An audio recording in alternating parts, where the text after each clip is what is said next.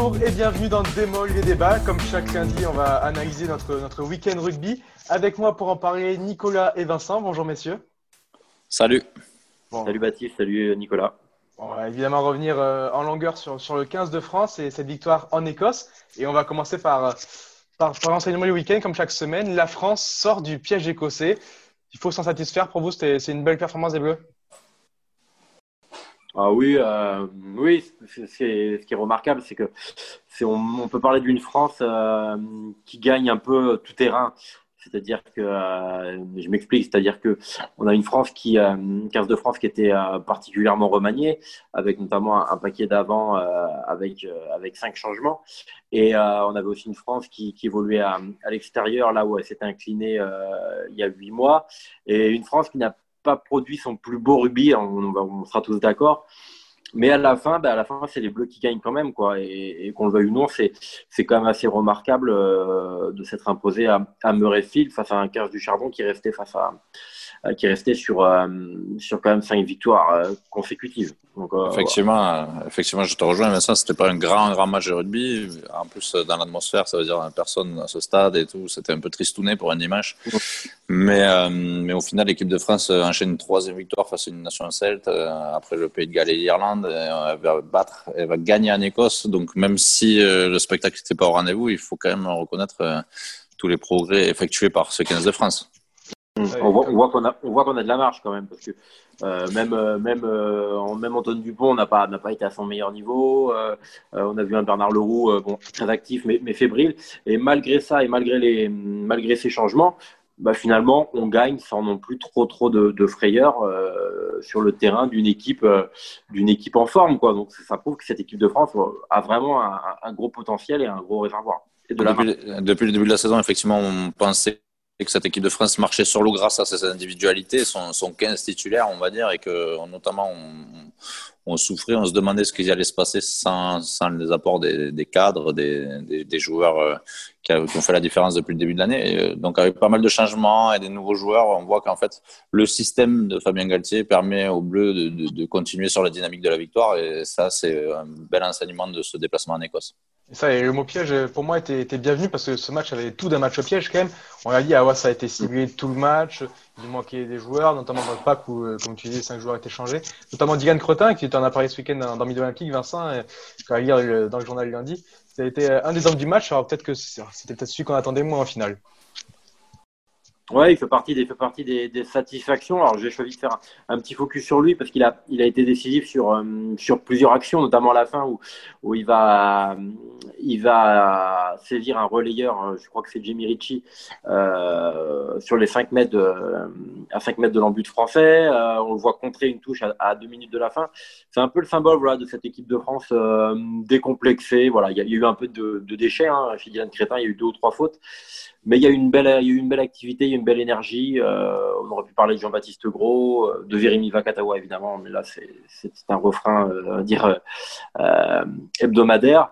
Voilà, mais c'est vrai que oui, parmi les satisfactions, Dylan Crotin, Jean-Baptiste Gros sont à, sont sont à mettre en, en avant. Exact. Et Dylan Crétin qui avait déjà fait une très bonne rentrée euh, en pied levé là, en remplaçant François Cross lors du dernier match face à l'Irlande.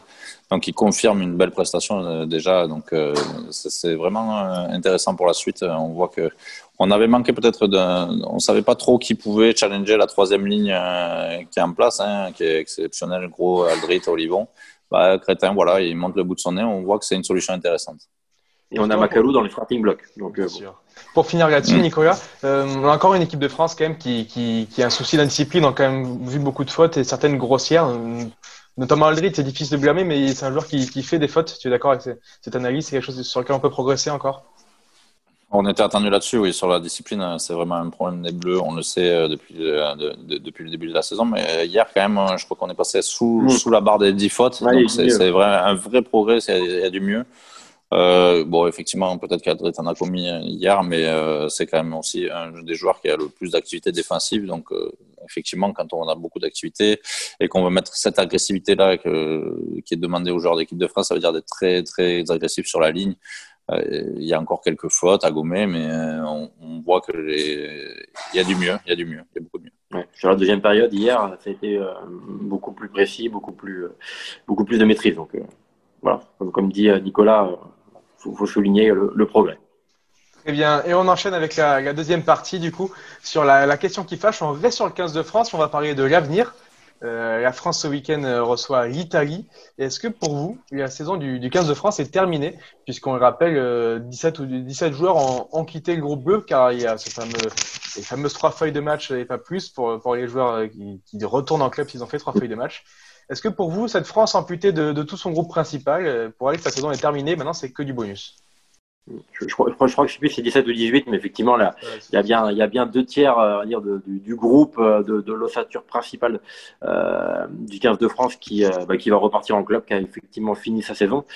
Et c'est vrai qu'hier, c'était hier dimanche, c'était assez marrant d'entendre Charles Olivon, le capitaine, dresser déjà un bilan en disant 2020 a été une année formidable, sachant qu'il reste, qu'il reste deux matchs à, à, à disputer. c'est vrai que là, on a l'impression fait que du bonus quoi. On peut déjà faire un premier petit bilan en, parlant de vraiment de cette ossature qui s'est euh, qui s'est vraiment constituée et, euh, et figée, on peut le dire, euh, avec six victoires en, sept matchs, c'est remarquable. On a battu toutes les équipes du tournoi. Donc il y a une, sorte de grand chelem, on va dire, sur la, sur la saison. Euh, voilà, là, il y a vraiment de, de, de, gros, gros progrès, de grosses satisfactions. Et maintenant, on va pouvoir euh, voilà, juger un peu de, de la profondeur du, du, du réservoir, encore plus qu'à Murrayfield, avec, euh, voilà, avec un, un, groupe qui va être amené à être euh, considérablement élargi pour les, pour les deux derniers tests matchs de, de l'année. Alors, ouais, je suis assez, oui, on peut être avoir les deux opinions. Quoi. Effectivement, on laisse un 15 de France là qui a été séduisant et on ne sait pas lequel on va voir euh, la semaine prochaine. Mais euh, effectivement, moi, ces, ces, deux derniers matchs là, ils me font penser à, à un France-Nouvelle-Zélande qui avait lieu à Lyon il y a, il y a, en 2016, si je me mm. souviens bien, là, qui avait été rajouté en semaine et ah, c'était avec une équipe. Euh, donc pareil, on savait pas les remplaçants, les remplaçants des remplaçants même. Et finalement, les Bleus avaient fait une super prestation à Lyon. Il y avait eu Gabriel Lacora, notamment il y avait eu Fabien Sanconi, je me souviens. Des joueurs qui avaient montré leur, leur potentiel. Et euh, bah là, il y, a, pour euh, les joueurs qui arrivent en équipe de France, là, il y a deux matchs pour se montrer, pour, pour aller euh, titiller la hiérarchie, pour montrer qu'ils sont pas si loin que ça. Et puis il y a aussi euh, un super euh, challenge, je pense, pour, euh, pour toute cette équipe et même pour les supporters à suivre. C'est en fait là, il nous reste l'Italie à jouer et en cas de victoire, on pourrait se retrouver à jouer l'Angleterre dans la finale de cette Coupe des Nations d'automne. Et donc, en fait, on aura fait tout le Six Nations, euh, tout le mm. Six Nations là, en novembre, et on peut remporter le Six Nations de novembre, en fait. Euh, mm. On a commencé par le Pays de Galles, un match amical, on va dire, pour préparer justement cette, cette Coupe d'automne des Nations. Donc voilà, il y a un petit, il y a un petit challenge des Six Nations à, à aller gagner. Ouais. Même si on peut avoir le regret de ne pas pouvoir aligner la, la, meilleure équipe pour la, pour la, la, la probable finale euh, à Twickenham, c'est un peu dommage de ne pas pouvoir euh, va pouvoir se mesurer avec toutes nos armes euh, face probablement aux 15 de la Rose qui, qui, qui, qui marche sur l'autre poule de, de, cette compète. Messieurs, ce, ce match contre l'Italie, moi je le trouve quand même terriblement excitant parce qu'on va avoir des joueurs jouer avec le maillot bleu, des joueurs qui sont quand même assez irréguliers en club, mais dont on sait qu'ils sont capables de, de, faire de grosses performances. Je pense évidemment à Macalou, mais également à Clemenzac, à Bourgarit, qu'on a vu faire des, des, des, percées de 30 mètres, 40 mètres pour un, pour un talonneur on a l'impression que si les étoiles s'alignent pour ces joueurs-là, ça peut être quand même un, super match pour le 15 de France. Est-ce que voilà, ces, joueurs-là vont forcément jouer gros dans les, deux matchs qui restent à venir? Ouais, c'est vrai que c'est une, rencontre assez excitante. D'un côté, on, peut être un peu, on peut être un peu euh, décontenancé par, euh, par la, par tous les changements qui, va, qui, va, qui vont être effectués dans, dans, le 15 de départ. Mais, euh, mais c'est excitant parce qu'il y a ce côté un petit peu, on va jouer un peu au sélectionneur, voilà, on va, on va noter qui, qui va marquer des points, qui va en perdre avec des, des, des, nouvelles têtes et euh, voilà et comme tu comme tu disais Baptiste avec des, des, joueurs qui ont des profils euh, assez intéressants hein.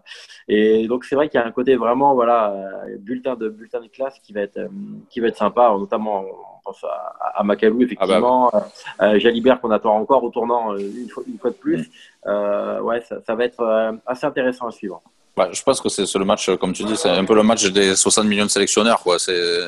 On a tous les joueurs qui n'avaient pas été repris et tous ceux hein, qui, alimentent les, conversations de comptoir. Quoi. Pourquoi Fabien Galtier n'a pas pris Macalou jusqu'à maintenant? Pourquoi il n'a pas pris Machin ou Bidule? Et eh ben, Tous ces joueurs-là qui ne sont pas repris habituellement sont là. Donc ben voilà, c'est le match des 60 millions de sélectionneurs. On va voir si, nos paris, nos, souhaits, nos envies ben, peuvent coller au niveau international face à l'Italie. Brice Dula, notamment, sera aussi à suivre, qui est, en grande forme avec le, Stade Rochelet. On a tous l'impression de le revoir à ce niveau après des, années à ne pas ah, mais il y a, y a, aussi Barak, euh, bah, Barak qui, qui, qui, a une carrière euh, assez particulière. Et ben, finalement, euh, après un passage à 7 où il est devenu capitaine, il se retrouve là en 15 de France, seul sélectionné Clermontois quand même, alors qu'il est joker. Mm. bah, c'est rigolo quand même. On a quand même envie de voir ce qu'il va, ce qu'il va donner. Quoi. Parce que Barak, depuis qu'il est jeune, il est annoncé en équipe de France. Ça n'avait jamais été le cas. Et ben voilà, donc on va voir. Très bien. Donc un match, comme on le disait, très excitant ce week-end face à l'Italie. On enchaîne et on clôt cette partie sur, le 15 de France avec beaucoup de cœur et beaucoup de gueule. Et on va, commencer par, revenir un peu sur, le top 14 parce qu'il y a eu des, matchs en retard joués ce week-end. Et toi, Nicolas, notamment, tu as eu un, coup de cœur pour euh, les deux hommes aux, plus de 240 sélections cumulées deux, Paris C et, et Oui, ben parce que je trouve qu'on en avait d'abord fait un dossier dans Midi Olympique la semaine d'avant sur ben, tous ces joueurs qui parlaient beaucoup sur le terrain, qui parlaient peut-être un peu trop à tort et à travers.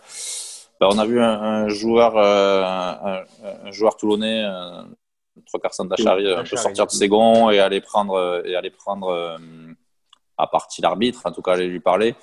Et je pense que bah, c'était un match qui devait peut-être lui tenir à cœur, vu que c'est un ancien Biarro qui venait à Bayonne, qui avait pensé que c'était derby. Et bon, il a été recadré par, par Paris C. Nonou, qui lui ont dit de, de se calmer. Et ça démontre, ça démontre une belle attitude quand même parce que l'expérience, euh, bah, au bout d'un moment, ça doit aussi servir pour calmer ses joueurs. On ne peut pas laisser faire tout n'importe quoi à ses coéquipiers et il faut savoir s'imposer comme un patron, comme un leader. Et c'est aussi là où on les voit. Hein. Donc, euh, euh, bravo à eux. Pense que tout le monde en est sorti grandi. D'accord, très bien. On passe à, à ton, coup, ton coup de gueule, Vincent. Euh, mon coup de gueule, euh, donc ça, on va revenir sur la, Coupe d'automne des Nations.